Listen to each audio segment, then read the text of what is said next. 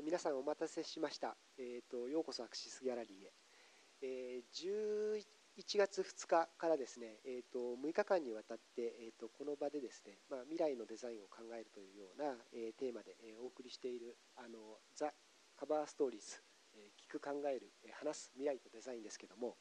えー、今日がいよいよですね、えー、最終日ということになりました。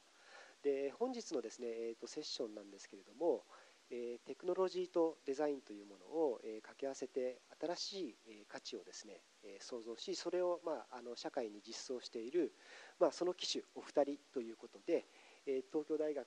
からの、え教授を務められている、え工業デザイナーの山中俊二さんそして、えーと、バルミューダの代表である、え寺尾源さんを、えお迎えしてですね、まあ、これから1時間半近くですねお二人でいろいろとあのお話をいただこうかなというふうに思っています。でもうあの6日目なんですけれども、えー、このトークイベント、えーと、今回初めて、えー、参加されている方ってどのくらいいらっしゃいますか？もしよろしければちょっと手を挙げていただいてあ結構多い半分ちょっとぐらいですか？あの、まあ、じゃあ残りの方はですね大体あのこのイベントどういう趣旨で行っているかあのご存知かと思うんですけれども実はあの11月1日にですね我々の方で、えーとこのような書籍を、発売しました、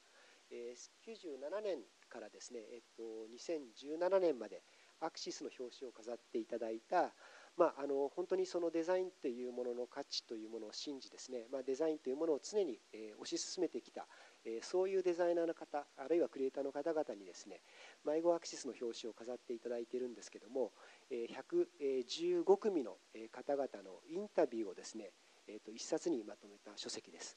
でももちろん今日はあの会場であの販売をしてますし、まあ、一般書店でもお求めいただけるんですけども多分多くの書店はシュリンクされて中身がなかなか見れないと思うので、まあ、あのこのトークが終わった後にですねぜひごゆっくりあのお読みいただきたいんですけれども、えー、この、えーと、書籍のですね、えーと、序文、えーと、目次の後のページですけれども、えー、山中さんにはですね、まあ、変革の機種たちというですねタイトルで、まあ、素晴らしいあのテキストをですね寄稿していただいてます、まあ、内容ちょっと説明しちゃうともう皆さん買ってもらえないと思うので後でぜひお読みください。であのこの、えシリーズがですね、まあ、20年続いて、えー、一番最後にあのご登場いただいたのが、えー、寺尾源さんです。であの本当にですね寺尾さんにはあのそういう意味ではいつもなんかこの私どもの雑誌とかイベントのこうピリオドをなんか飾っていただくということで、まあ、今日もこのトークイベント偶然ですけども寺尾さんが最後に出ていただいたということでですね、まあ、いろいろと感慨深いものもあるんですけれども、まあ、あのお二人ですねあのそれぞれやはりあのテクノロジーというものにすごく関心を持たれていて、まあ、山中さんでいうと、まあ、美しさとテクノロジーの関わりというものをですね、まあ、常にあの追求をし、まあ、その考え方というのは、まあ、単に物のデザインだけにとどまらずえー、義手みたいなもの義足のものですね、まあ、身体の中にどんどん入っていくようなそういうところまでどんどん踏み込まれています。で寺尾さんはですねよくあの発表会の中で、えーと、バルミューダという会社をですね、まあ、あのデザインとテクノロジーを使って新しい価値あるいはその価値じゃなく体験を、まあ、想像する会社ということでここでもやはりテクノロジーというものが、まあ、非常に大きな役割を担っているというふうに、まあ、我々考えているんですけども、まあ、そんなお二人にですね、まあ、これからあの、まあ、まさに現在これから、えーと、デザインを考えていくときにテクノロジーってどういうようなものになるんだろうかとか、まあ、そこから何を、新しい価値として、提示できるのかということを、まあ、いろいろこうディスカッションしていただこうと思っていますのであのどうぞよろしくお願いします。でまあ、あのちょっと話のですね、まあ、本題に入る前に、まあ、せっかくなので少しあのお二人にですねこうアクシスと、えー、ご自身の接点みたいなちょっと懐かしいお話から一言コメントなどをいただければなと思うので、えーとまあ、2005年にあの雑誌の表紙を飾っていただいた山中さんから、えーと、よろしくお願いします。えっとまあアクシスっていう雑誌と僕が出会ったのは1980年代の終わり89年とかもしかしたら90年だと思うんですけど。でまああの89年に作ったカメラが乗ったのが最初だと思います。若手のクリエイターたちみたいな特集で4分の1ページだけちょこっと載った感じだったオリンパスかなんかのそうですね。はいはい、でそれからその後あの当時の編集者は関さんはい。だったんですけど関さんから連絡をいただいてアップルコンピューター、まあ、今アップル社ですけどアップルコンピューターっていう名前だった会社の、えー広告の見開き広告に出ています。で車の絵描いてでちょっと僕のオフィスの写真なんかも出ててで当時の、えー、とアップルのイラストレーターを使って車のレンダリングをするっていうのが当時とても珍しかったっぽくて、うん。あのそれをちょっとあの載せるみたいな形でアクシスに見開きでその時は載ってますね。タイアップ記事なんですよね、はい。あれはきっとね。まあ、あのその時に関さんとも出会ってその後長い付き合いでアクシスに連載持ってたこともありますしなんか一時期もうしょっちゅうアクシスアクシスの常連ですねって言われてた頃もあったりして長くアクシスさんとは本当に付き合いあとあとよくプロトタイプ特集でも取り上げていただいたりもしてますね。あと漫画家デビューをされたのもうちの雑誌というふうに。実はあの あのまあなんかところところ時々こう喋る話なのでご存知の方もいるかもしれないけれどもあの学生の頃ずっと漫画家になりたくて漫画ばっかり描いてた時期があってで僕の中ではその工学と漫画の妥協点としてインダストリアルデザイン選んだんですけどもね。でまあでも漫画家になりたかったなっていう気持ちはずっと持ってたんですけど、まあ、アクシスさんからその漫画描いてみませんかっていうご提案いただいてあの2006年に7年7年に、えー6ページの漫画かな？6ページだね、はい、6ページの漫画をアクシスに書いてます。それで原稿料もらったんで僕は夢かなってアクシスでプロの漫画家としてデビューしました。あのこのデビュー作ですけども今日バックナンバーという形であの会場の入り口でですねあの若干部数販売してますのでもしあの山中さんのデビュー作読んでみたい方がいらったらぜひあのお買い求めいただければなと思います。じゃあ寺尾さんすいません。よろしくお願いします。えーこんにちは、えーバルミューダの寺尾です。よろしくお願いします。アクシスとの思い出、うーんあのですね、2005年、えー私会社創業したのが2003年、一人で自宅で始めた会社がバルミューダです。で当時ものづくりというのは、えー町工場に部品を、まあ、自分でデザインをして、えー図面を描いてで町工場に持って行って、えー部品を作ってもらって大体がアルミの切削部品だったんですけれどもでそれをアルマイト屋さんに持って行って、え自分の家に持って帰ってきて、え自分で組み立てる。という仕事の仕方をしてたんです。でそれを、まあ、それの試作品を自分のちっちゃいデジカメで写真を撮って、えーフォトショップで加工してで自分でウェブサイトを立ち上げて、えーメールオーダーできるシステムを組んででサポートの電話も作ってっていう、まあ、全てで営業も行ってっていう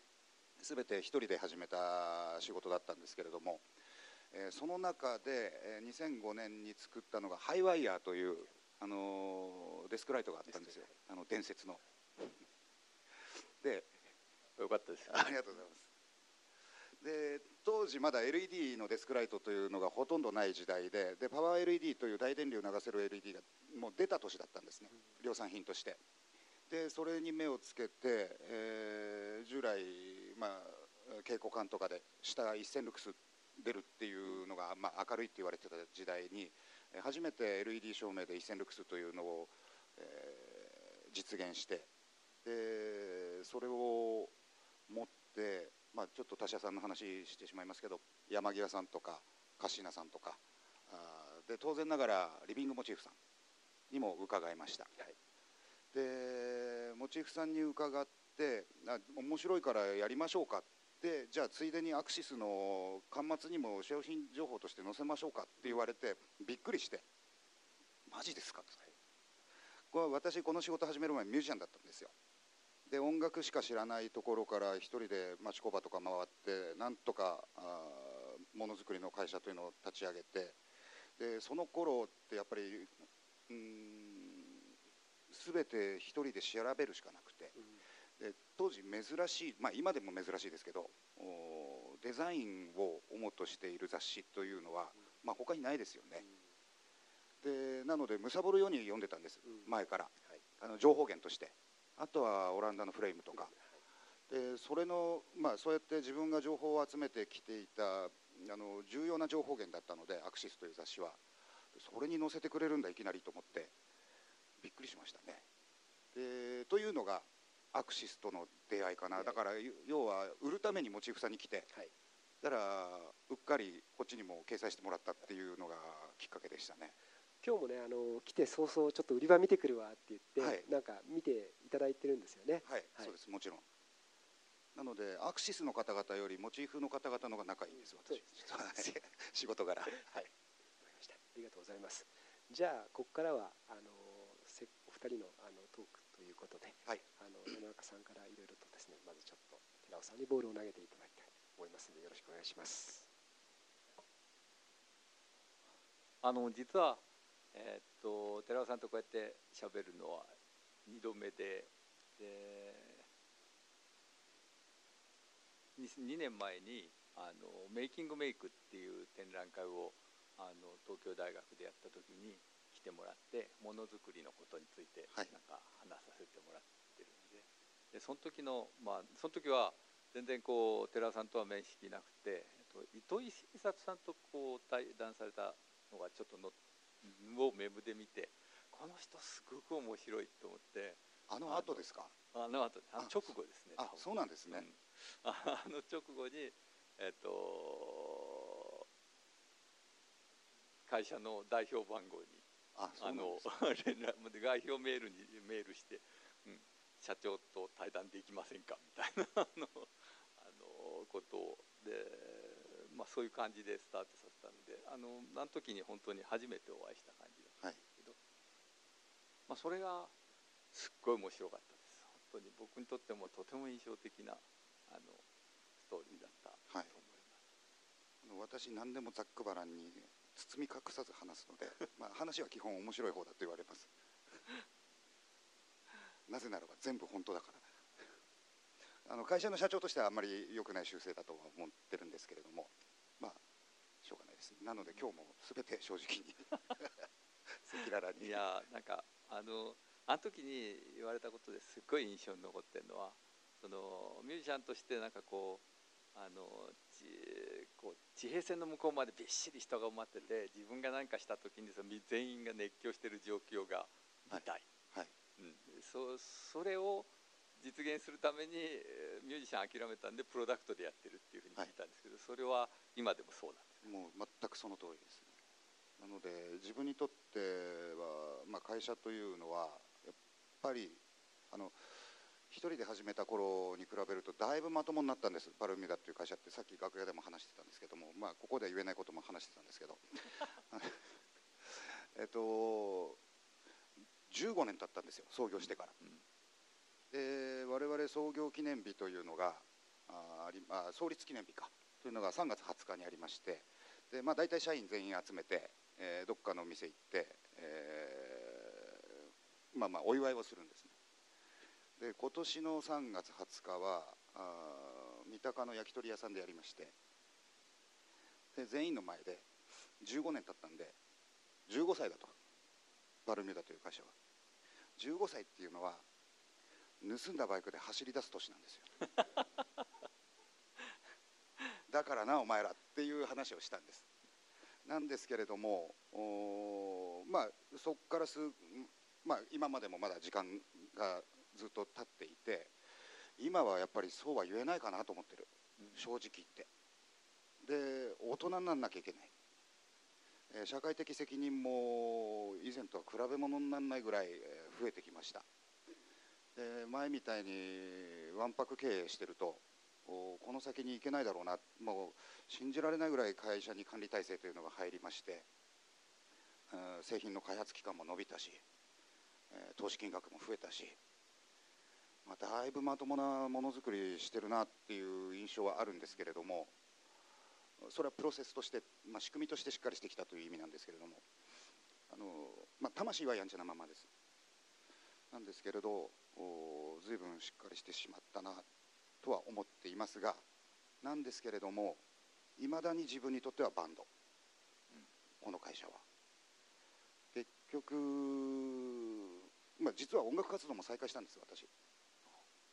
次のライブがね吉祥寺で12月の13日にやります。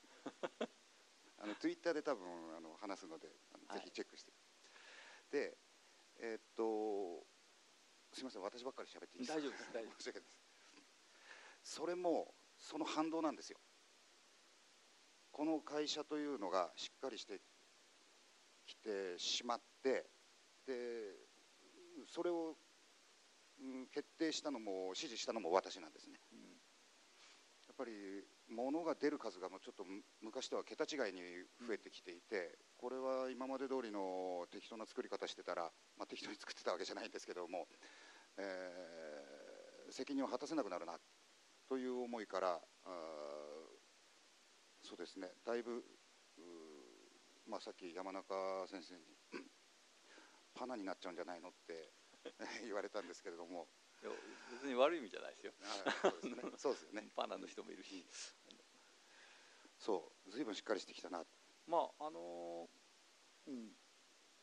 それはとても感じたのは今のお話とその2年前のお話とかもう随分違うので。そうですよね。ね。はい、そうなんですよ。2年前にはまあそのあ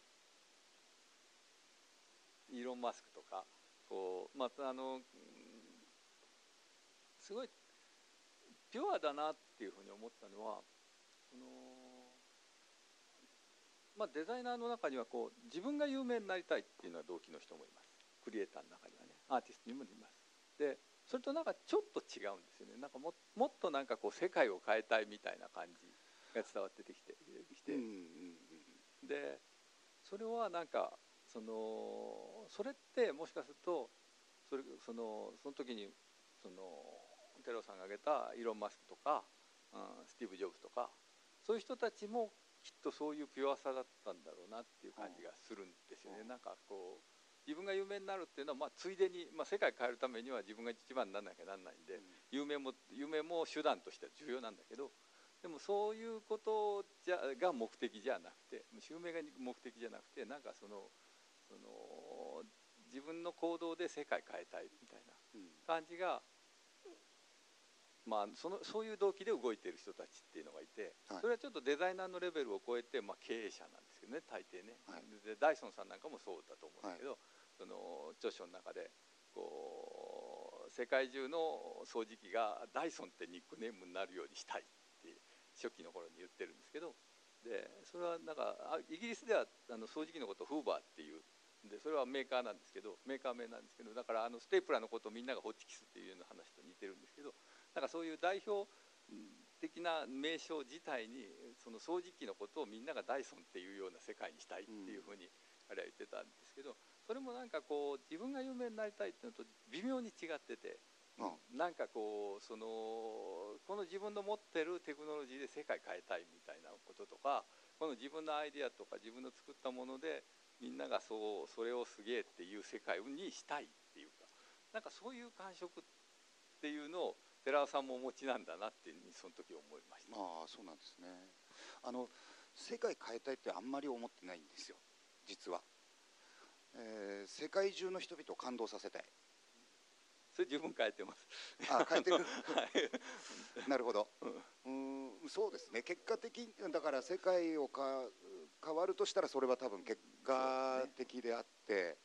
で自分にとってこの会社がバンドだって言っている理由は、えーっとそれをする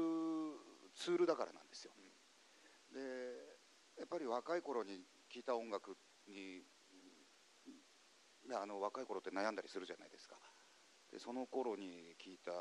ブルーハーツとか尾崎豊に何度も救われてきたんです。でそういうことをしたいなと思っていて、えーまあ、つまり彼らも世界変えてるって話ですよね。そうなると。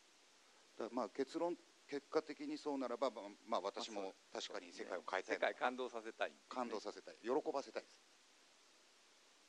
でさっきこうあの漫画の話にちょっとなった時に、はい。漫画読んでますかって言ったらなあの一つだけ漫画が選びましたよねその時に。今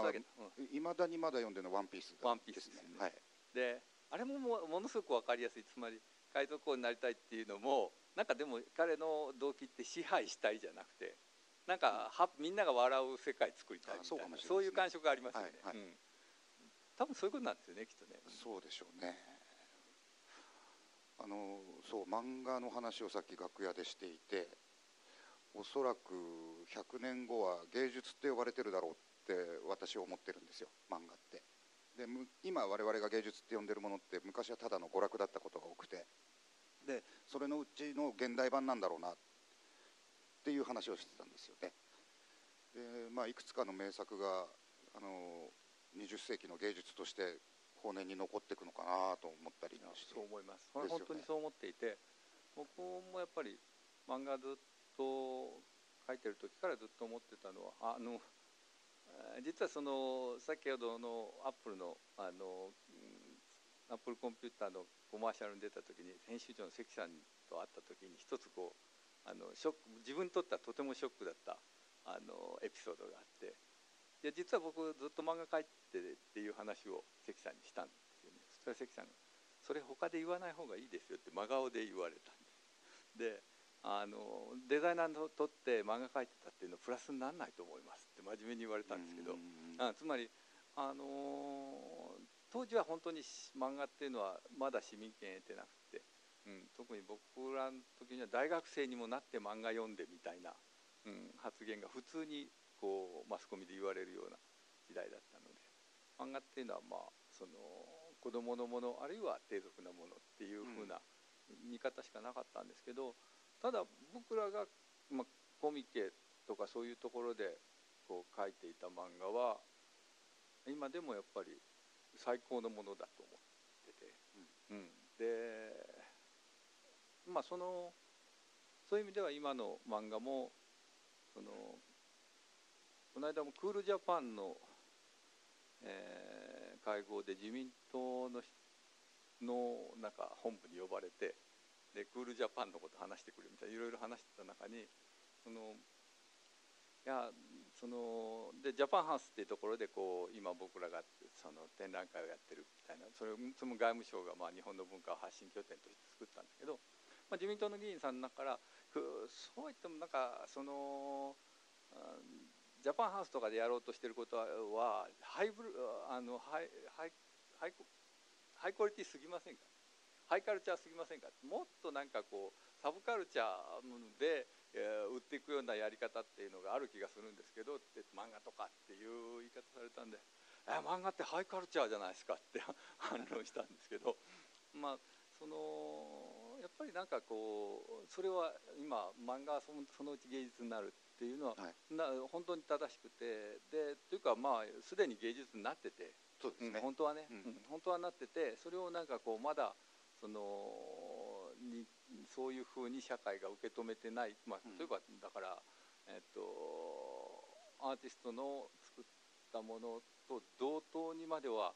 えー、例えば井上武彦の原画が同じ値段5億にはなんないですよねまだね。まだね。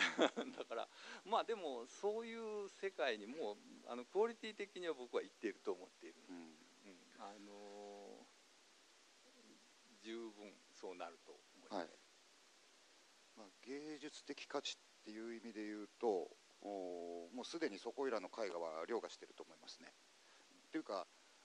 今お話聞いてて思ったのは絵画の一番新しい使い方なんじゃないですかあれが。つまりは、絵画って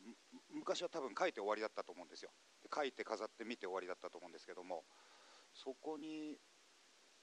まあ、つまり写真に対して映画があるように時間軸が入ってる。でストーリーが入ってる、まあ、絵を使って、えー、一連のストーリーを伝える手法っていうのを誰が開発したんですかね。分かんないですけど、まあ、いつの頃からか。で、まあ、手塚治虫さんとか。やっぱり映画の手法っていうのをすごい意識したらしい、ね、そうでしょうね、うん、スピード感すごいですもんね。なので、えー、それでえー、素晴らしい芸術でもうすでにあるんだけどで先ほどおっしゃった、えー、漫画家の原画が5億円にはならないというお話なんですけどもそこもあなるほどなと思って聞いててでなぜかなというふうに考えたら量産品だからです。でやっぱりピカソの絵っていうのは1枚しかなくていやだからこそ何十億円っていう話になるんですよね。なんですけれども現在の印印刷技術を利用することによって漫画っていうのはいくらでも増刷できるっていう状態。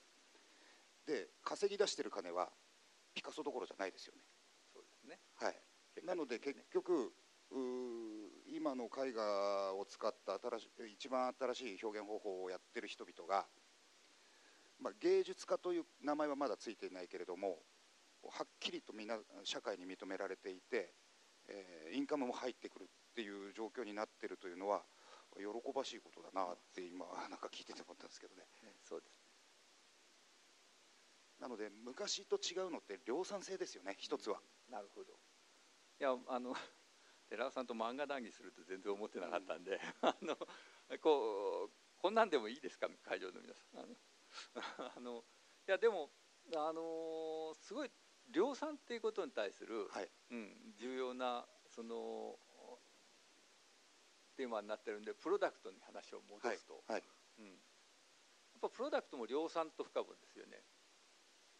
ね本的にはね、はい。今はね、はい。うん、その辺は寺尾さんとしてはどういうサイズどういうプロ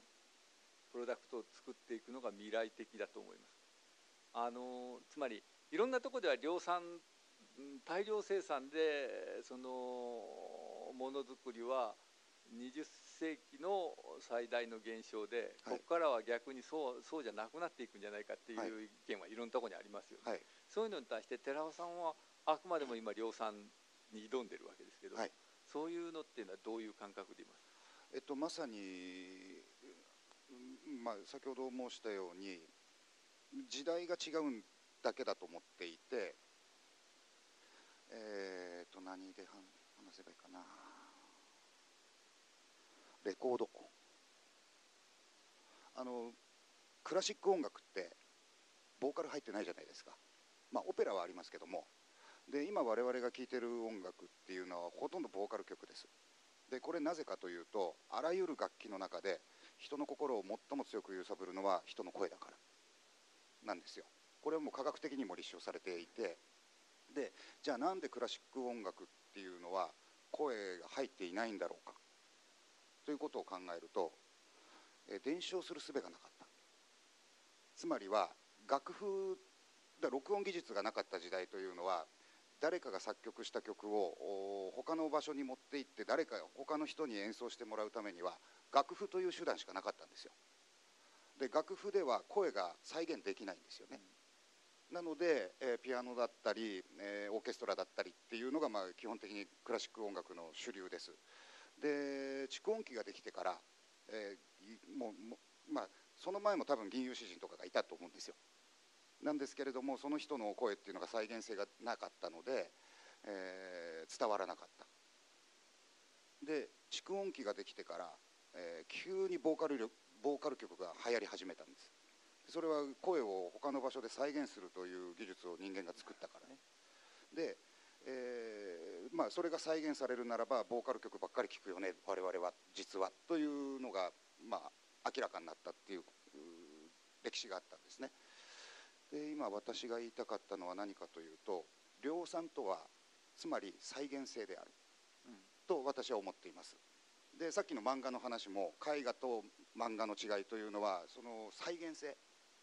誰かが向こうで描いたものがここで見れる。昔はそこまで行って1枚の絵を見なければならなかったのがえここで見れる。で、えー昔はそれを買うのは何十億円で行くまでもものすごい旅をしなければならなかったかもしれない。でも今ここで漫画買ったら今1冊いくらぐらいですかね？400円ぐらいなのかな？いつも息子らが買ってくるんで分かんないんですけど、で、えー同じ感動をすると仮定した場合1枚の素晴らしい絵画と 1, 1回の素晴らしいワンピースの回を読んで同じ感動をすると仮定した場合何人を感動させられるのかってことを考えると再現再現性というものの価値の高さが分かるかなと思っていてで再現性を再現するためのその量産の手段が昔はもっと高かったと思うんですよ。活版印刷とかやってた時は。なんですけれども今や印刷所っていうのはもう世界各地にあって、えーコストも安くなっていてっていう状況の中で、えー非常に強い再現性を低コストで、えー提供できる社会になっている。で私にとっての量産ってそういう意味です。なるほど、ですので、えーとてもいいこと。うん、なんじゃないかな。般的にはその音楽家って割とライブにこだわりますよね。そこはあ再現でいいんですか？あなのでライブはあのいやこだわってるって言われたらおそらく楽曲の売り上げの方がこれはこだわってると思いますよみんな。で それだけだとつまんないからうん。ライブをやるだけで,、はいはい。でライブは特別です。ライブは、まあ、あのもう一瞬も油断できない1時間なり2時間の連続であって、で好きなアーティストが目の前で歌ってくれるっていうお客さんにとっては素晴らしい体験なのでまあでもライブも実は儲からないまあこんなこと言ってもしょうがないか。なので物販なんです今。もう T シャツ何枚売るかスケステッカー何枚売るかタオル何個売るかってもうそういう世界ですから、なるほど。はい。まあ、なかなか彼らも大変なんじゃないですかね。なるほどね。そうですので私にとっての量産というのは、えー現代のリーズナブルな技術のを使ったあー再現力であるなっていうふうに考えてますね。じゃあこうここにたまたまこうトースターの絵があるけども、これも美味しいパンを食べることが再現できることが重要だ。もちろんです。あのそうトースターは特に我々にとっても大きな気づきを与えてくれた商品になってまして、まあ、まさに今の量産とかあ芸術とかそういう概念の話になってしまったんですよこの商品って。自分たちにとって。物は作ってたんですけど売るために売るためにというか買っていただくためにじゃあどういうふうにこれを伝伝えていけばいいのかっていうことを考え始めるといや世界最高のトースターです。2万5000円です。いりません。私は。そんなもの なのでこれじゃ伝わんないなってそもそも俺たち何やりたかったんだっけなっていうことを深く深く考えさせられる商品になったんですよ。で結局たどり着いたのは、えー素晴らしいトースター欲しいですかって聞かれるとノーなんです。でも世界最高のトースト食べたいですかって聞かれるとイエスなんですよ。なのでこの後者のコミュニケーションを取るべきだろうと。で結局究極のチーズトーストとか、えー美味しそうなバタートーストのグラフィックばっかり使いました。うん。で商品のグラフィックっていうのはもうなかなか出てこないぐらい、えーこっちを軽視したんです。でこれこの商品が提供できるものを徹底的にアピールしてこっちが最高なんですよっていうので引っ張ってえ商品を買っていただくっていう、えー仕組みが出来上がったんですね。なんですけれどもそれを、まあ、自分が陣頭指揮取ってやりましたがやりながらまたやった後に結局このトースターって何なのかなっていうことを考えるとで、まあ、我々はおこがましくもお家電ではなく体験を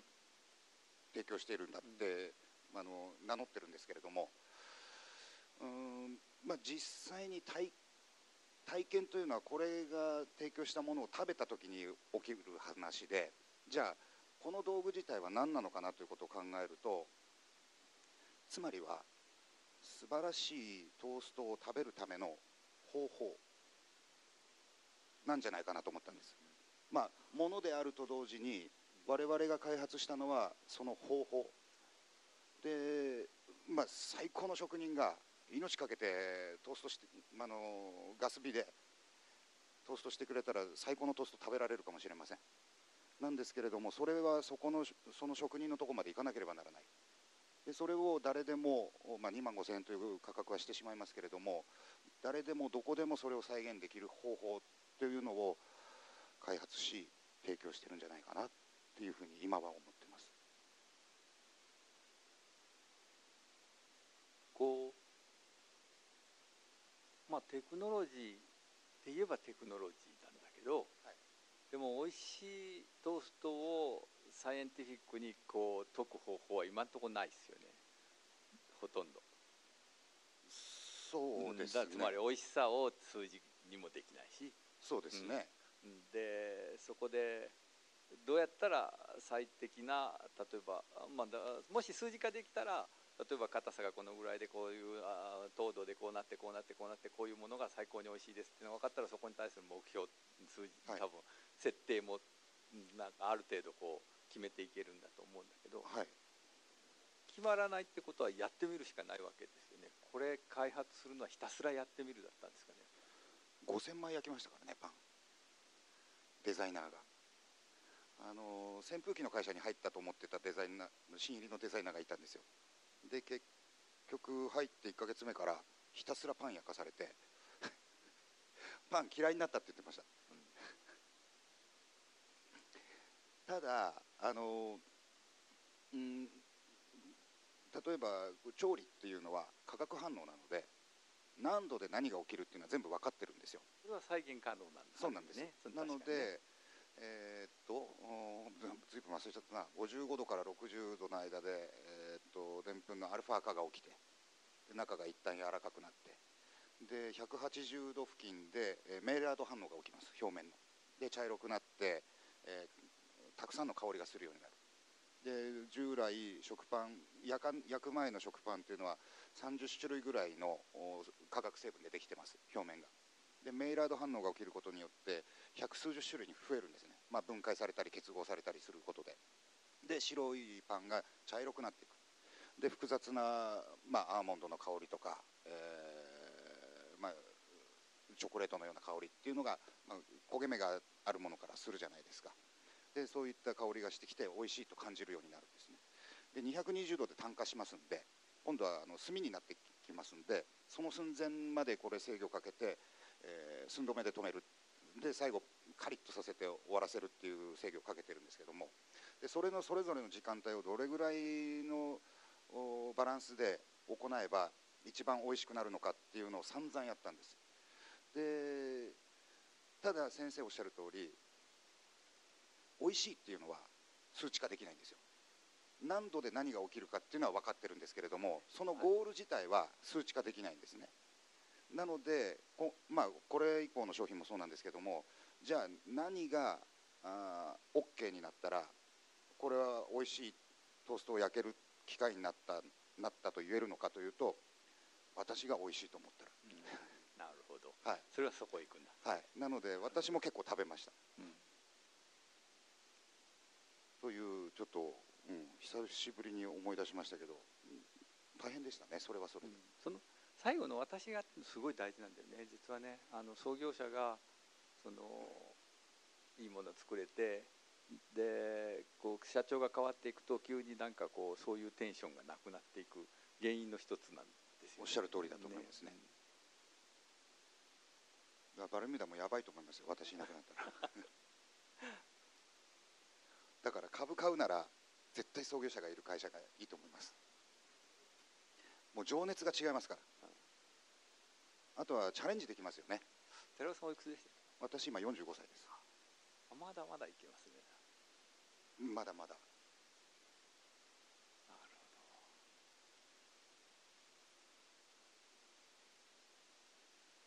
でも、まあ、先ほど申したようにバンバンドであり続けるというのはしっかりしながらバンドであり続けるというのはまあなかなか大変だなっていう局面。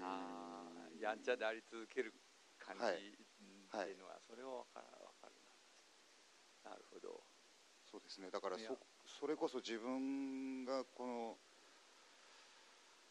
うーんクリエイティブな魂でみんなびっくりさせてやろうっていう気概をどれぐらい持ち続けてるかってそれの量がどれぐらいあるかっていうのが今後試されていくだろうなと思いますね。いや実際その僕は結構大手のメーカーとプロダクトのデザインやってるので、はいやっぱり大手メーカーっていうのはそのなんていうかあの今大人になった部分ですよねあの寺尾さんが大人になったっておっしゃった部分つまり品質であるとか、えーだクレームが来ないだとかから安定したあ安全性であるとかそういうなんかこうある種のこうアイデアとは別にベーシックにこうミスを起こさないための仕組みっていうのがすっごく堅牢にできていて、はい。うん、そのせいで逆に新しく新しいことができない状況にもなっちゃってるんですよね。うん。でまあこれたまたま、えっと、1日1週間前にあのパナソニックの、えー、本間あのアプライアンスの社長の本間さんが、えっと100周年記念の、えー講演の中で今度こんなの作りましたって発表してくれた、えー発表したその掃除機なんですけどで、えっと、昔から僕と一緒にそのロボット作ってる古田孝之さんっていう人の、えっと、千葉工大の研究所のテクノロジーをどざっと入れてそれで僕と、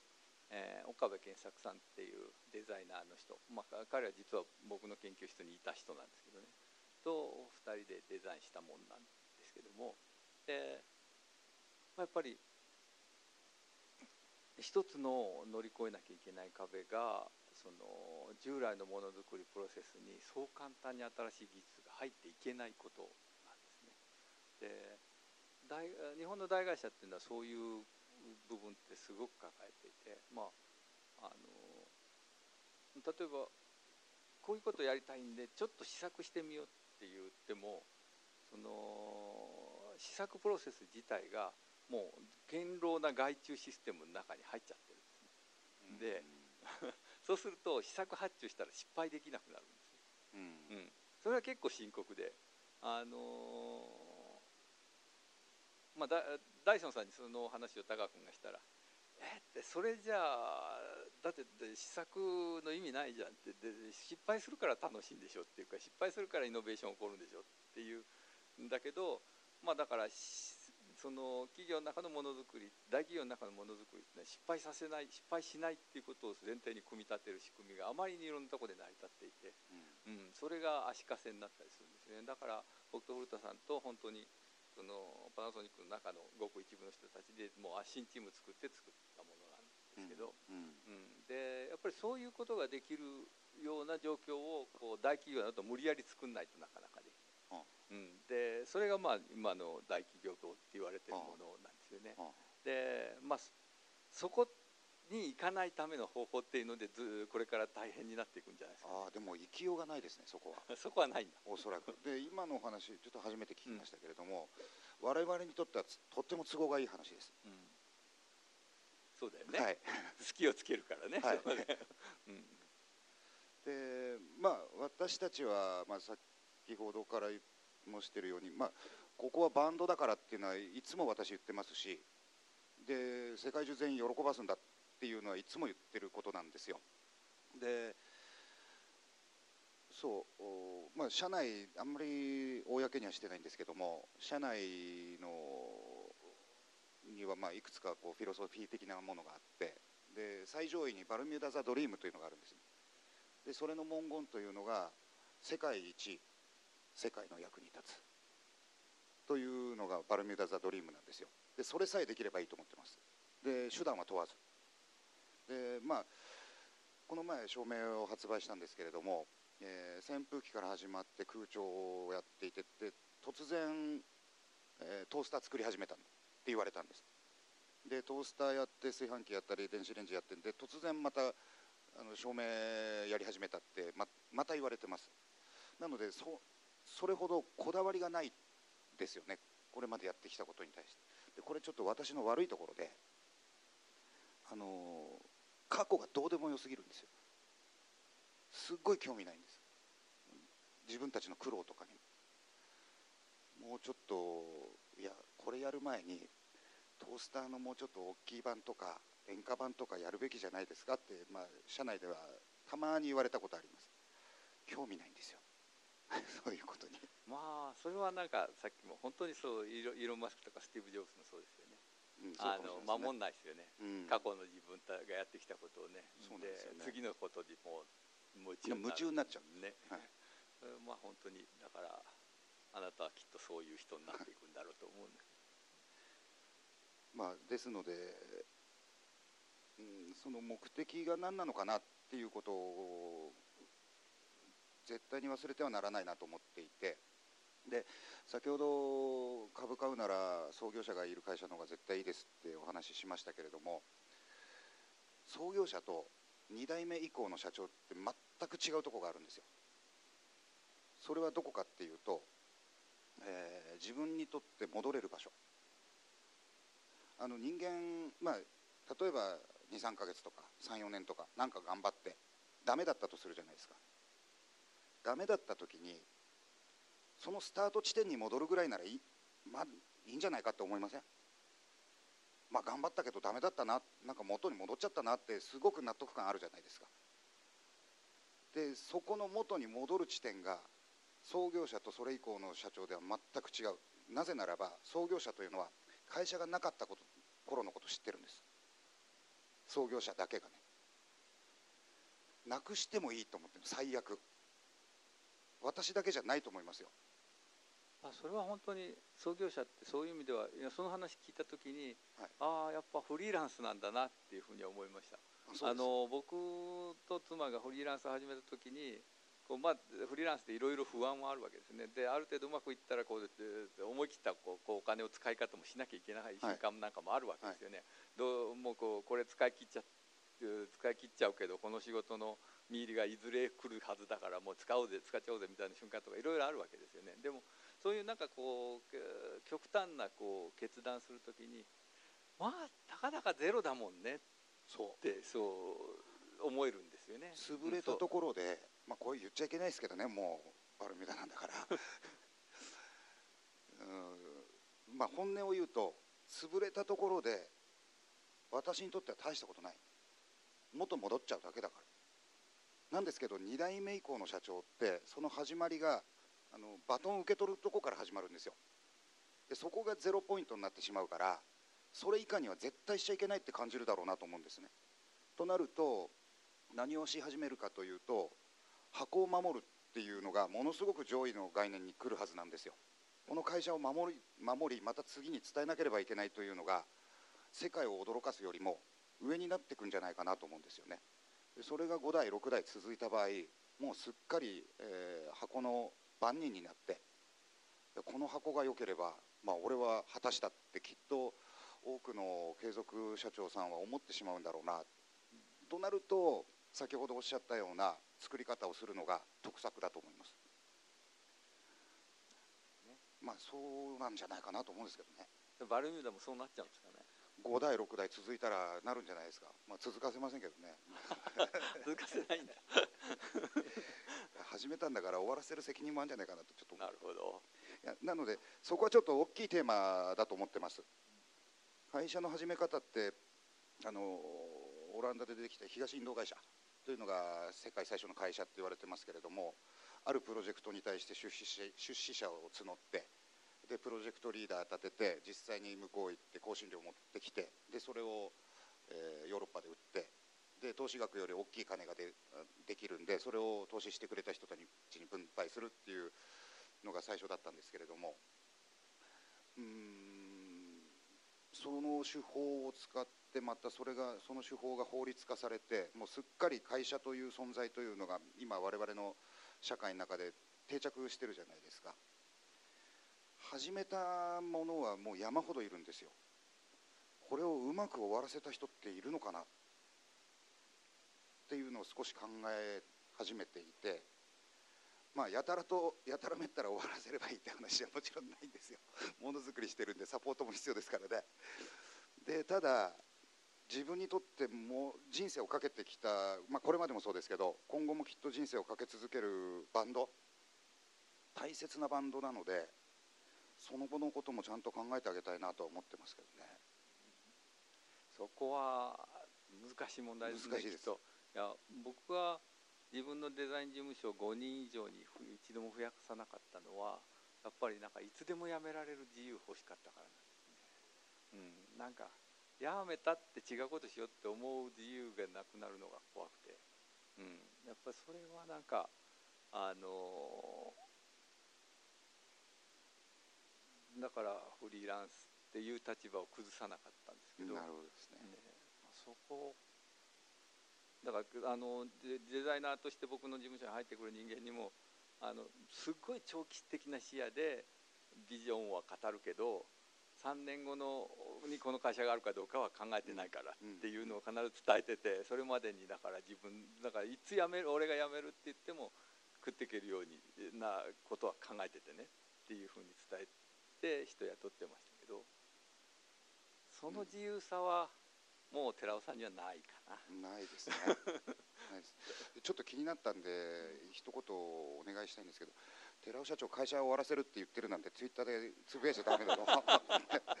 ここだけの話だから。もうその自由度はないっていう話なのでこれは。ちょっと最前列の方がねさっきからずっと売ってるんですごい心配してるんですけど。お願いします。面白いですね。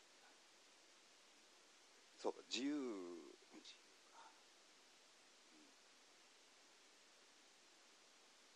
ものの話しましょう。そうですね。ね、はい、あの具体的はいはいはい。えっ、となんかこうこのさっき僕実は控え室で初めて使ったんですけど、はい、で使ってみて分かりました。あなるほど。ってこのコンパクトでこうトンと立ってるのは結構遠くの方をきちんと照らすことで、はい、うん、だからライト遠くに置いて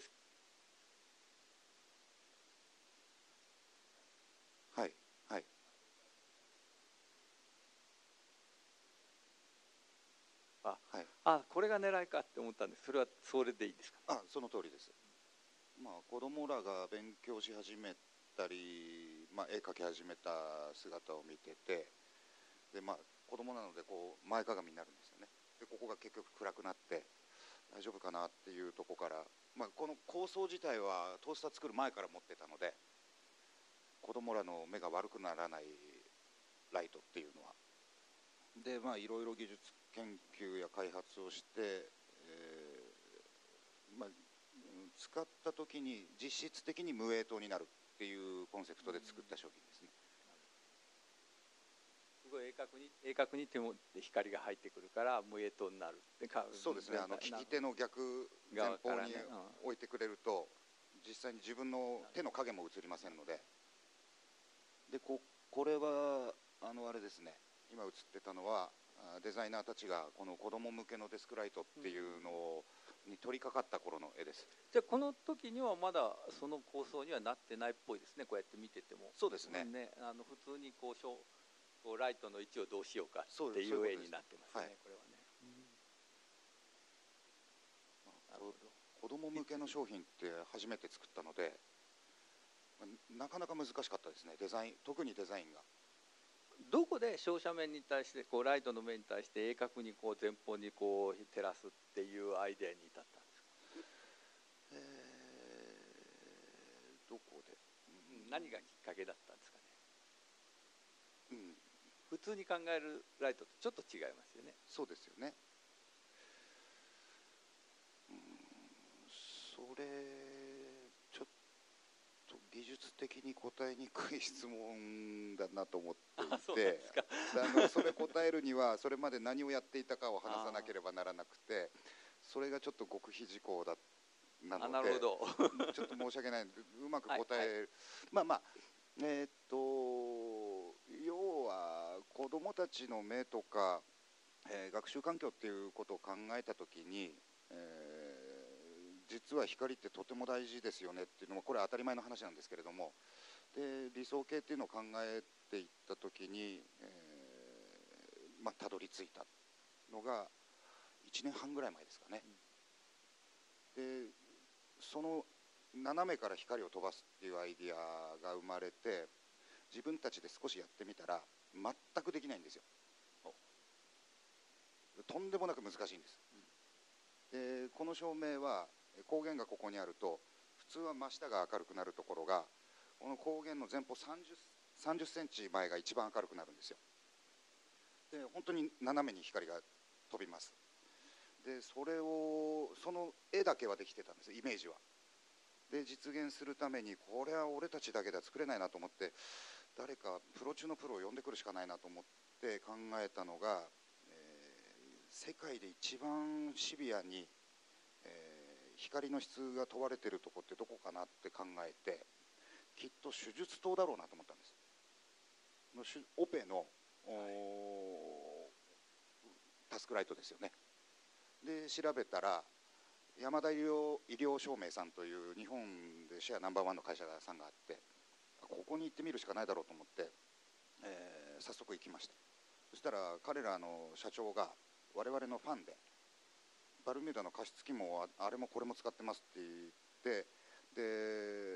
もう2つ返事で共同開発してくださるようになってことになってで彼らのシミュレーション技術とかこれあの彼らが使っ作ってきた手手術刀に対する知見っていうのが元になってこの前に飛ばすっていうのができてるんですよ。手術刀もそうなんですけど LED がうんこれはあの太陽光 LED というのが3つついてるんですがでその LED が上向きについてます。普通はまあ下に向けてつけるんですけれども真上に向いてついていてでそれに対してあの適切な形のリフレクター、まあ、車のヘッドライトみたいなもんですね。放射状にリフレクター伸びてますよね。そうなんです。ね。うん。でそのリフレクターを通じて前に飛ばすっていうのがやっとできるようになったっていうことなんですよね。ほど。そういうことか。さっきこれを見ながら僕ちょっとスケッチさせてもらっはい。ててこれがそうなんですけどここのさっき控え室で15分ぐらいで描いたものなんですけどあのやっぱりこの絵の右の上の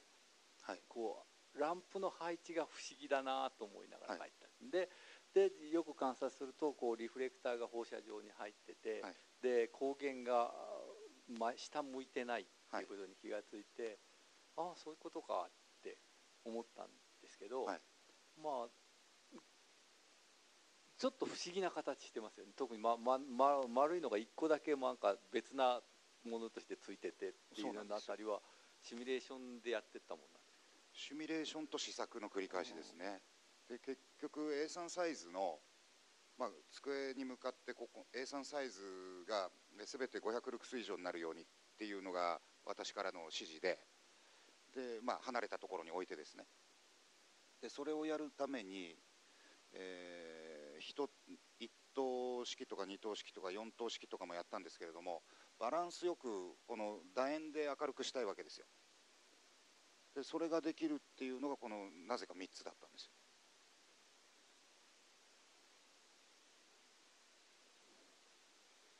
まあ、B4 の紙なんですけど全体がきちんと明るくなってて、はい。あの大変描きやすいものありがとうございます。はい、あの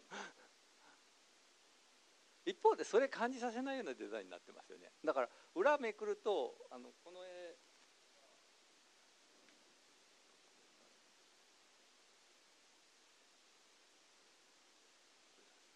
この絵のこう裏め裏側から見るとあ不思議な形してるってあでこれが前方なんだっていうのが分かるようなはい。構造になってるんだけど、ほとんどそれ感じさせないデザインになってまね。旗から見るとですねね、それはやっぱ意図したものそうです。その光源のところを覗き込むともうテック感満載。なんですけどそれ以外はゼロでいい。っなるほどね。ていうデザインでしたね今回は。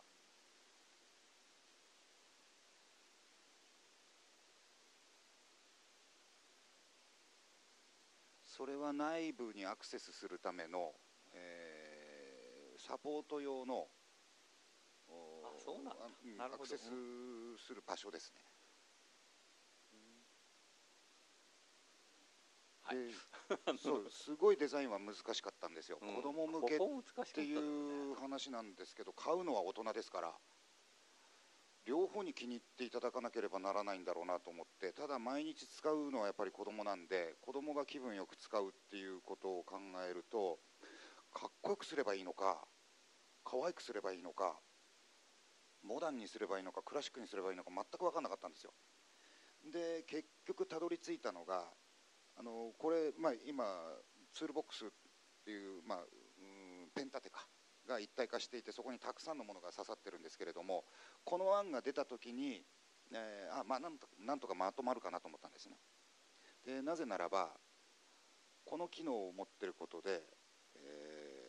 この商品を使う子供が1万人いたとしたら1万通りのデザインができるから。っていうのとあとはこのブラックの方にステッカーみたいなの貼ってあるんですけどこれ商品に付属してるんです。星マークとかアルファベットとか、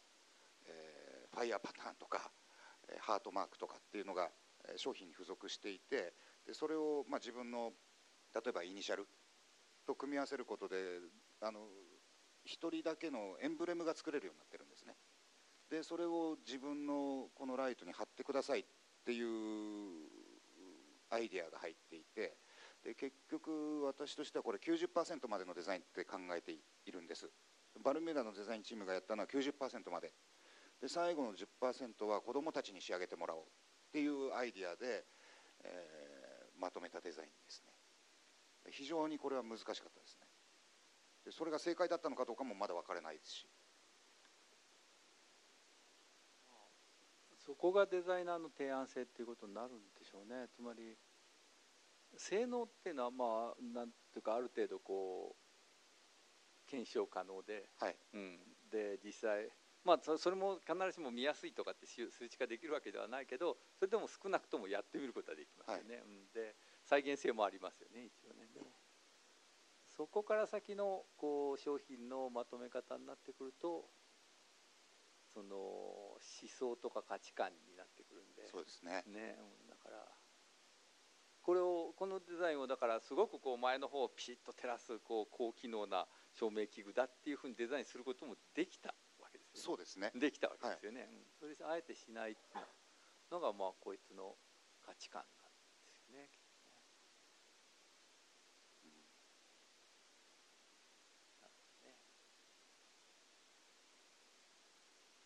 まあ、空調シリーズ、まあ、扇風機とか加湿器とかあるんですけどあそこはもうモダンでクリーンっていうコンセプトでずっとやってきた、まあ、なんていうんですかねデザイン言語というか。うんそれでまとめて、まあ、今後出てくる商品もその、えー流れを踏襲しています。少しこうデザインの手法の方に話を振ってみたいと思うんですけど、はい。こんなペースでやって大丈夫かな？あもうもう今もう8時ちょっと過ぎ。た8時半までは OK なんで喋ってていいんだっけ？うん、あのあちょっと僕の用意したスライドの方のまあこれまあ2000ちょうど2006年だからアクシスの表紙になった頃の直後に作った大根おろしなんですけどでそのまあ大根おろしっていうのを依頼された仕事なので、あの寺尾さんのとこみたいに何を作ろうかっていうプロセスとはちょっと違ったんだけど、はい。非常に面白かったのはそのオクソっていう会社の社長がやっぱりその、まあ、2代目ではあるんだけど、はい。うん、1代目の精神っていうのをすごく色濃く持っててで1代目が何をしたかっていうとオクソっていう会社の初代の人はあのじゃがいものピーラーを作って、はい。うん、世界最高のじゃがいものピーラー作って、まあ、会社が大きくなった人なんですけどね。はい。でじゃがいもの皮むき器っていうのは、まあ、家庭にいくつもある。でうん。いろんなパターンあるんだけど誰も最適化してないっていうことに気がついて本当にこうみその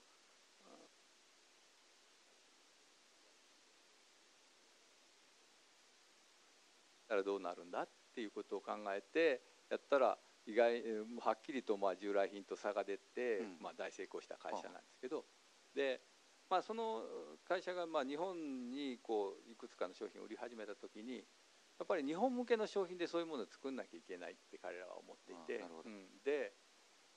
その彼らに相談されたのはで日本の家庭ずっと探しててどこの家庭にでもあるんだけどなんかこれだこれこそ最高って決め手がないのって大根おろしみたいな気がするんだけどどう？って言われたんですね。はいうん、であそれは面白いからやってみようかっていうことで大根おろし作り始めたんですよ。でまあ大根おろしってまあ本当にこう各家庭に3つぐらいあってでもう使ってないのもあったりするんですよね。でまあなんかなんか買ってもまだまだ物足らないって感じで作られた中でその僕らがこう大根おろし具をいろいろ研究して観察して、えー中で発見したのはあの近門さんっていう物理学者の人が大根おろしをその滑ら滑って滑うまくこう下ろせなくなる瞬間がある。ある方向に大根を下ろすとその方向にだけつるつる動いてょっと向きを変えてややるとザリッとした感触戻ってくるんだけど、またそのそこその角度だけでしばらくやってる。のを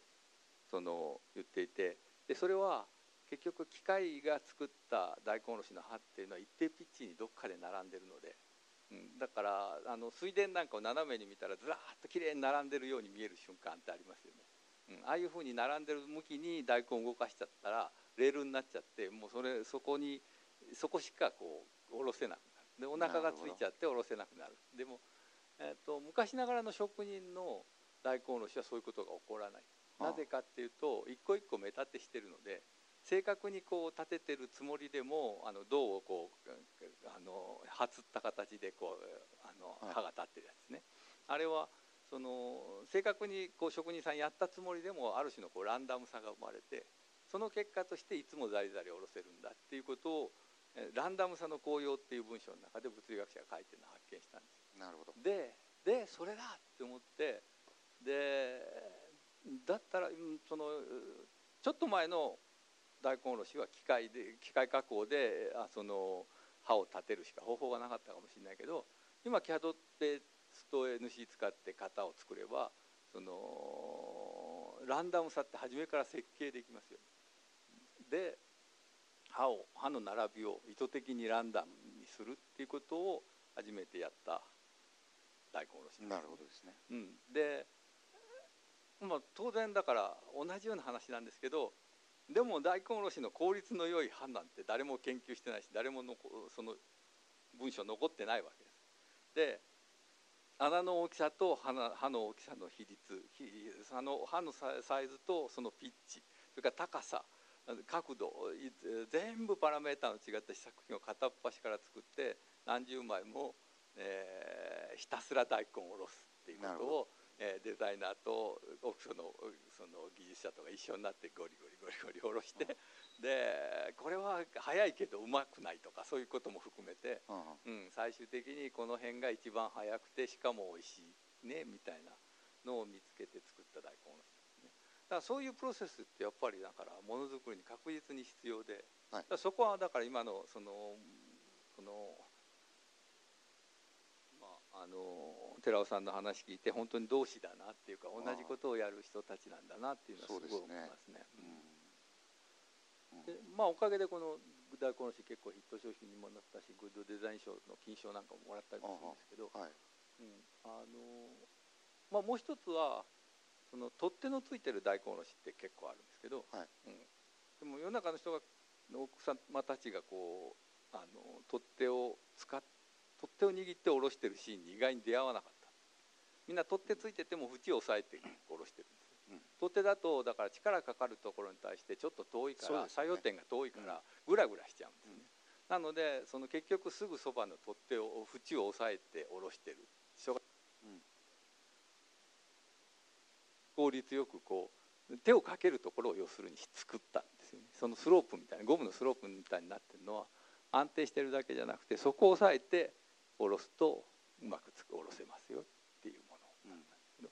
まあ、まあそういうふうにこうあのやってった時に、まあ、これは僕の他のものづくりでも割とそうなんですけどその科学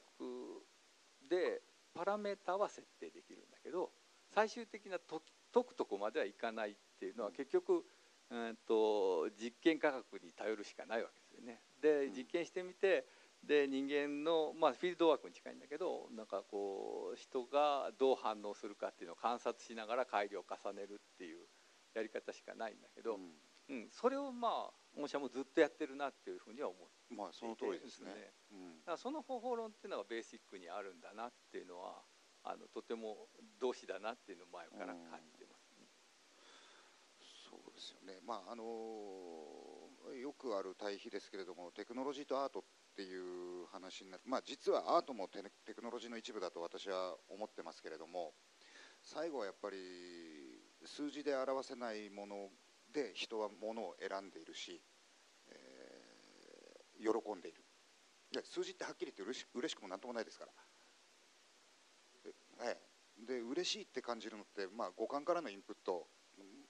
と、まあ、たまに知識で嬉しいなって感じることはありますけれども基本的に五感で感じるものっていうのが体験であってでそこに訴えるべきなぜならばそここそが自分が嬉しいと思うところだから。というのがあもう根底にありますバルミューダは。寺尾さんこれ使ったことあります？ごめんなさいないです。じゃあ今度お送りします。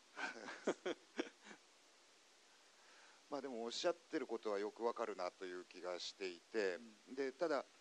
そうそうその通りだなと思うのは、えー、嬉しさを作り出すために科学が必要なんですよ、ですよね。はい。これまあ実は音楽もそうだと思っていてあれってかなり高等な科学が裏に入っているんですよ。あのー今我々がよく聴いてるのは西洋音楽ですけれども西洋音楽の音階。で下のドと1個上のドっていうのは同じ共鳴をする、まあ、それがオクターブなんですけどもそのオクターブを本当にきれいにいくつかのコマに分けてでドレミファソラシドというのができてるんですね。であのでその音階ができたのっていうのがいつなのかよく分かってないんですよ。でどうやって開発されたのか分かってないんですよ。で今の計測器をもってしてもものすごくシビアな分け方をしていてそ当時そんな機会がなかった時代に一体どうやってこれが生まれたのかっていう話なんですよ。でまあおそらくグレゴリオ賛歌とか教会音楽の賛美歌的なとこから始まったんだろうというふうには言われてるんですけどまず音階そのものが非常に高度な科学性を持ってます。でその上にビートというものがあってで和音があってメロディーがあってっていう、まあ、あの音楽という何ていうんですかねあのツール自体が非常に高度なんです。テクノロジーとして。でそこに今や録音技術とかさっきの再現性とかまで含まれていて。でなんですけれども一番最後に人に届くのっていうのは頭に届くかっていうとそうじゃなくて心に届くんですよね。でみんなそれが大好きなんです。というのも、まあ、ちょっと今思い出したかなと思って話をしたんですけど。あのデザインシンキングってどう思いますん？なんですかそデザインシンキングってご存知です知らないです。デザイン思考。デザイン思考。はい、はい。まあデザイナーの間で流行ってるまあ手法なんですけど、はい。デザイナーの間っていうかまあデザイナーのように考えてみようっていう手法をアメリカのまあデザイン会社の人たちが言い始めてそれ今結構そのものづくりのあの開発者の間ではちょっとしたブームになった、なってもそのブームは終了しつつある考はい。え方ではあるんですけど、はい。うん、そのまあその根本にはやっぱりそのサイエンティフィックなこととその人間の感覚に頼らなきゃいけないことをどう両立させるかっていうやり方の一つだとは思うんですけどね。はい。でもあのいや今すいませんついていけなくて。はい。あの感動しました。それ何ですかっていうことを言える人がこうものづくりの中にいることが、はい。であのだというのはだとてもそうとも言えるんですよ。この我々のやり方って。なるほど。うん、そのアイデアベースで価値観を乗っけることとサイエンティフィックにやれることとの接点を丁寧に探していくって観察と、観察と実験繰り返しながら、はい。うん、っていうのを、まあ、そのそういうやり方を提唱してる、えーそういうそういうのを、まあ、きちんと名前を与えてそれをデザインシンキングっていう名前を与えて提唱した人たちがいてそれは一つの、まあ、ブームになったやり方なんですね、つまりアーティストじゃなくてもある程度デザ素敵いいデザインに至れる方法の一つとしてそのそのやり方を繰り返すよあっていう。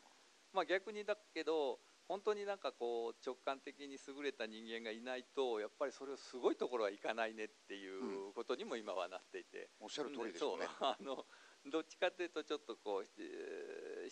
すっごく流行って一巡流行ったけどそそれでそれじゃ足んないんじゃないのっていうのは今のデザイン界の雰囲気なんですけど、うん。でもそこは全く知らずに過ごしましたか？そこは。全く知る。初耳です。そ うですか。それは素晴らしいとしか言いようがないですね。なるほどな知ってました？デザインシンキングっていう言葉知らなかったっていう人いますか？っていう感じなんですそうなんですか。はい。すげえな。みんな物知りだないやでもあのやっぱりそこを寺寺尾さんの天才ぶりを表まさに表してるなと思ってて、ううんん、だから実行流まだずっと自己流ですよねある意味ねも。もうのづくり 100%120% ね。そのずっと自己流でそこへもういたってそこを超えちゃってる感じとかってあるうん。で、うん。なんかそこはすげえなって今改めて思いましたけどね、うん。いやこのデザインシンキングってどう思いますっていうのを寺尾さんに聞いてくださいよって実は上条さんに言われてたんですよ。あそうなんだ。で今聞いてみたこんだけど。ういう仕掛け。そう。きっと知らねえだろうと思って。いやそうそういうわけじゃない。多分ね否定されるんじゃないかと思ってえー言ったのかもしれない否定も何も知らなかったっていうね。そうそれは。いいオチでしたね。最高のオチでしたね、うん。なんかうん。まあでも自分って何かなって考えると、おまあ、経営者でもあるし、えーエンジニアの端くれでもあります。あとは、まあ、今はもうほとんど線描きませんけれども、えー初期の頃のデザインっていうのは全部自分でやっていたのでデザイナーでもあったんだろうなね。とは思うんですよ。さっき褒めていただいたハイワイヤーとか私がやった、はいすごい綺麗でしたね。ありがとうございます。やあの本当にあーあの削り出しのアルミの部分なんかの形なんかとても綺麗であ素敵なこんなこと、えーこんなものを売れっていきなり自分で売れ売っちゃうデザイナーがいるんだと思って感動して見た覚えはあります。そう。で、まあ、いろんな側面があって、えーミュージシャンでもあるしシンガーでもあるし、えーソングライターでもあります。あちなみにボクサーでもあるんですよね。でえーっと考えた時にこん一番ナチュラルな基礎形って何なのかなって考えるとやっぱりクリエイターなんだろうな。もしくはアーティストのどちらかかなと思ってます。でどっちかっていうと、まあ、アーティストって呼んだ方が似合っているかなという気はしています。でいつもいつも考えてるのは、えー結局自分がこの世界で見聞きしてたまにたまにというかまあ割と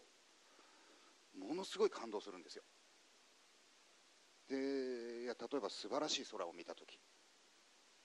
もう心の底から感動して生きててよかったなと思う。なんですがそれを人に伝える術がないんですよね。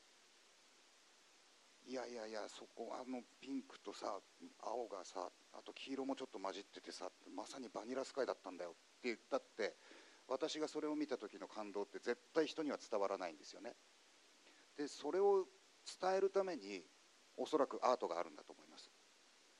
強い感動強い気持ちを人に伝承するためにアートって生まれたのかなと思っていてそうじゃなかったらアートなんて作る必要ないと思っていて。で例えばものすごい美味しいラーメン食べたら次の日会った友達に「あそこのラーメン屋行ってみ」って言いたくなるじゃないですか。私は基本的にこの世界の素晴らしさを、まあ、なんだか感じやすい性質を持っていてものすごく感動するのでそれを人にも伝えたい。伝えるためにアートが必要で、えーアートをアートにするためにクリエーションをしてるんだろうなっていう仕組みなんじゃないかなと思ってるんですよ、うん。つまり翻訳家。なんじゃないかなと思ってるんですよね。美しいものを作るっていうことに関してはどう？興味ないです。ああそこは興味ない。興味ないです。まあまああの礼儀としての美しさっていうのは必要だと思います。どんなものも。あの、まあ、美しくないものって私無礼だと思ってるんで人に対して。なるほどね。でそれは礼儀です。私にとっては。でそこから先のもっと美しいっていうのは、まあ、そういう世界やそういうものがあるあるのはたくさんあー見聞きしてもちろん知ってますけれども自分が作りたいのは美しいものではなくて感動の再現ですかねいや僕なんかやっぱりちょっとはい。そのこの大根おろしの例えばこの注ぎ口なんかも、はい。構造的にはあのこう注いでった時に水がこう下ここに垂れないようなアングルって丁寧に設計しているので、はい。はい。まあその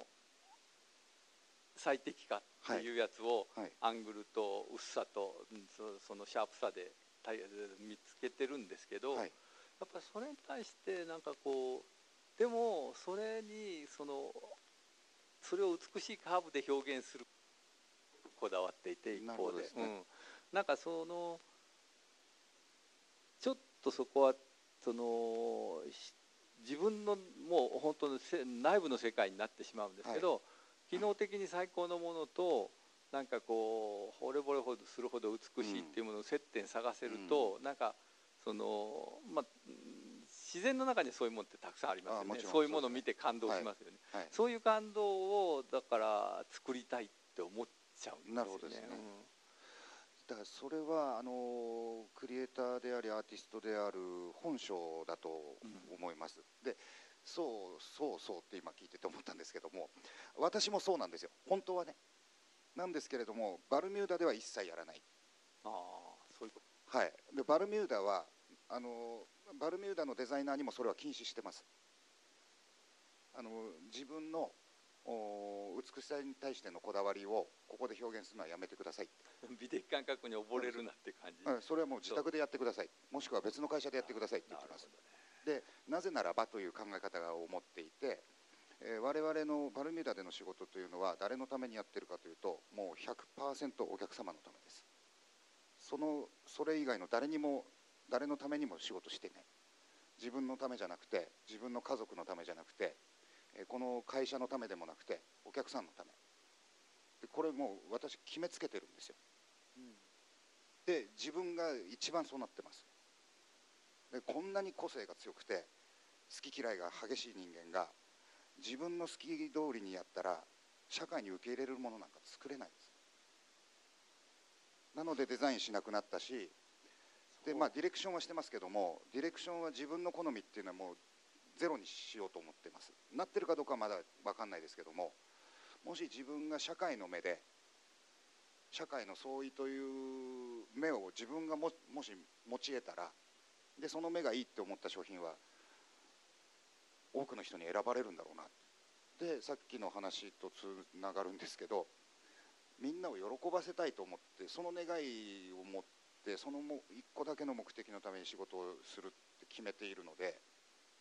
それは美しいものを作るとは違うよね。美しいじゃ喜ばない。美しいだけでは喜ばないと思います。まあだけでは喜ばないけどね、まあ、もちろん、えー美しくないものと美しいものを比べたら、えーほとんど100%の人が美しいものを選ぶと思います。同じ価格だった場合同じ機能だった場合。っていうまあまあ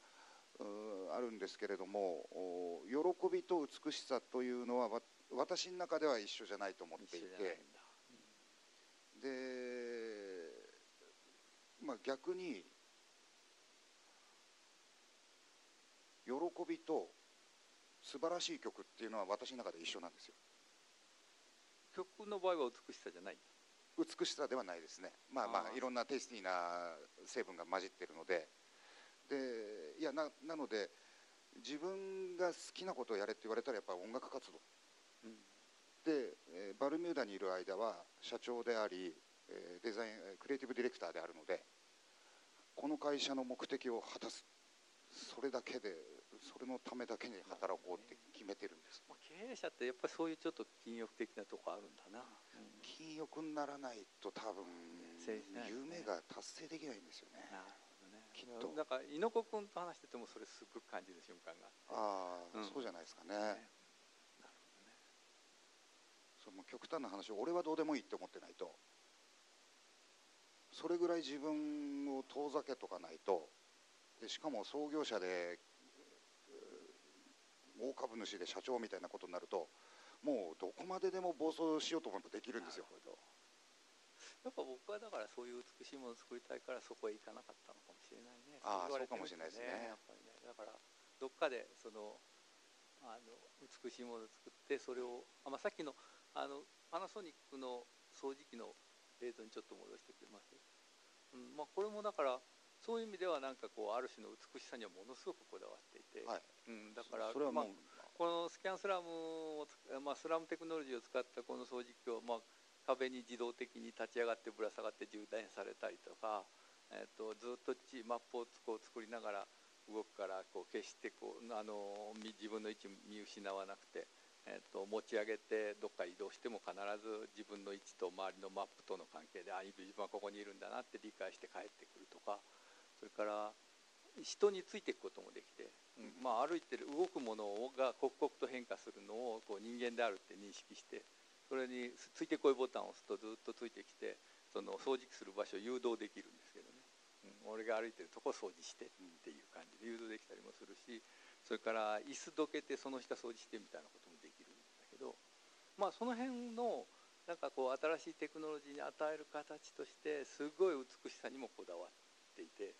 なんかそうそういう意味ではなんかこれは作品でな、まあ、の人を喜ばせたいっていうところでは変わらない気もするんだけどなんか微妙に違うんだねそれ。今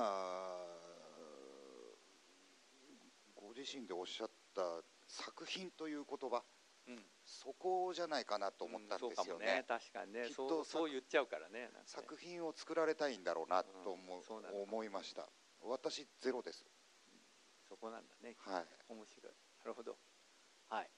いやとてもよくわかりました、はい、なんか今日は、うん、なんかこの映像を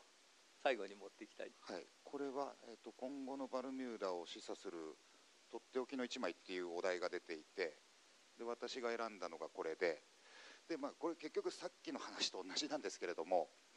えーまあ、この子どもたちって相当興味興味深いものがこの目線の先にあるんですよねきっと。こんな真夏に裸になってあの道端で2人でしゃがみ込んでるぐらいですから。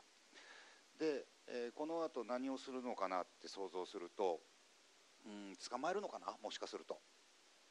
で誰かに店に走りに走っていくんだろうなっていう気がしています。この数秒後何が起きるかっていうことを想像すると。でバルミューダがやってることっていうのはまさにそれ。さっきの話じゃないですけれどもすごく興味があるものを発見していやこれってすごくないかなっていうふうに思ってでそれを、まあ、彼らの場合は捕まえるっていう行動でしょうけれども我々の場合は再現するっていう方法を発案してで走って誰かのところに持っていくっていうのが、まあ、これまでもそうですけれども今後のバルミューダって言われると、えー、そのやり方変わるわけないので、えー、この1枚を選ばさせていただきました。